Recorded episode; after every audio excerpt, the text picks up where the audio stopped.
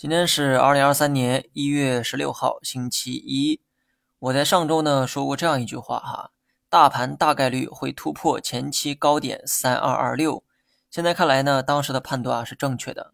但我今天讲这话，并不是为了邀功，而是为了提醒大家，这句话的后面还有一句话：大盘会突破三二二六点，但什么时候突破我就不知道了。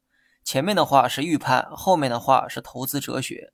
意思是告诉各位，投资只需要坚定最终的目标即可，过程啊真的没那么重要。太多的人呢过分的在意过程，最后非但错过了涨幅，甚至还跑输了大盘。大盘今天最高摸到三二五一点，在这里啊我斗胆再预测一遍，我认为三二五一不是终点，今年应该还会涨得比这个更高。最后呢还是再附上那一句，至于什么时候涨，我就不知道了。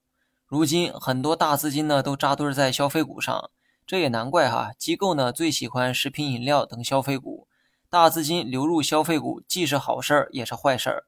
好的是股价涨起来很快，两万亿市值的茅台都反弹了百分之四十，这就足够证明一切了。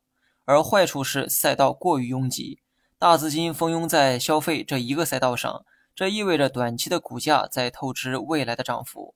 所以呢，我的观点啊还是不变。消费一定要配置，春节之前也可以保持乐观，但随着春节的来临以及股价的持续上涨，操作上有必要控制一下仓位，利润允许的话，也可以逢高减一点仓。